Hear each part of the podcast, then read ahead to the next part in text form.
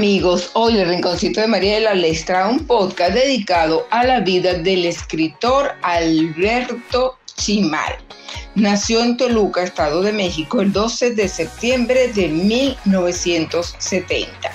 Narrador, dramaturgo y ensayista. Realizó el diplomado de la Escuela de Escritores en la SOGEN y la maestría en literatura comparada en la FIL de la UNAM ha sido profesor de la Universidad Autónoma de Coahuila, de la Escuela de Escritores del Estado de México, de la Escuela de Escritores de la SOGEN, de la Universidad Iberoamericana y de la Universidad del, del Claustro de Sor Juana, colaborador de Arena, Casa del Tiempo, Crítica El Ángel, Hoja por Hoja, La Jornada Semanal y Letras Libres.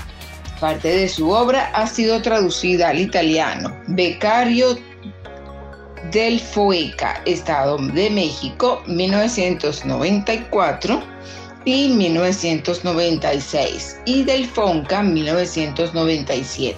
Artista residente en el BAM Center of the Art en Alberta, Canadá, 2002. Miembro del CINCA, Premio Nacional de Cuento 1996 por El Rey Bajo del Árbol Florido. Premio Philippe de Dramaturgia 1997 por El Secreto de Gorgo.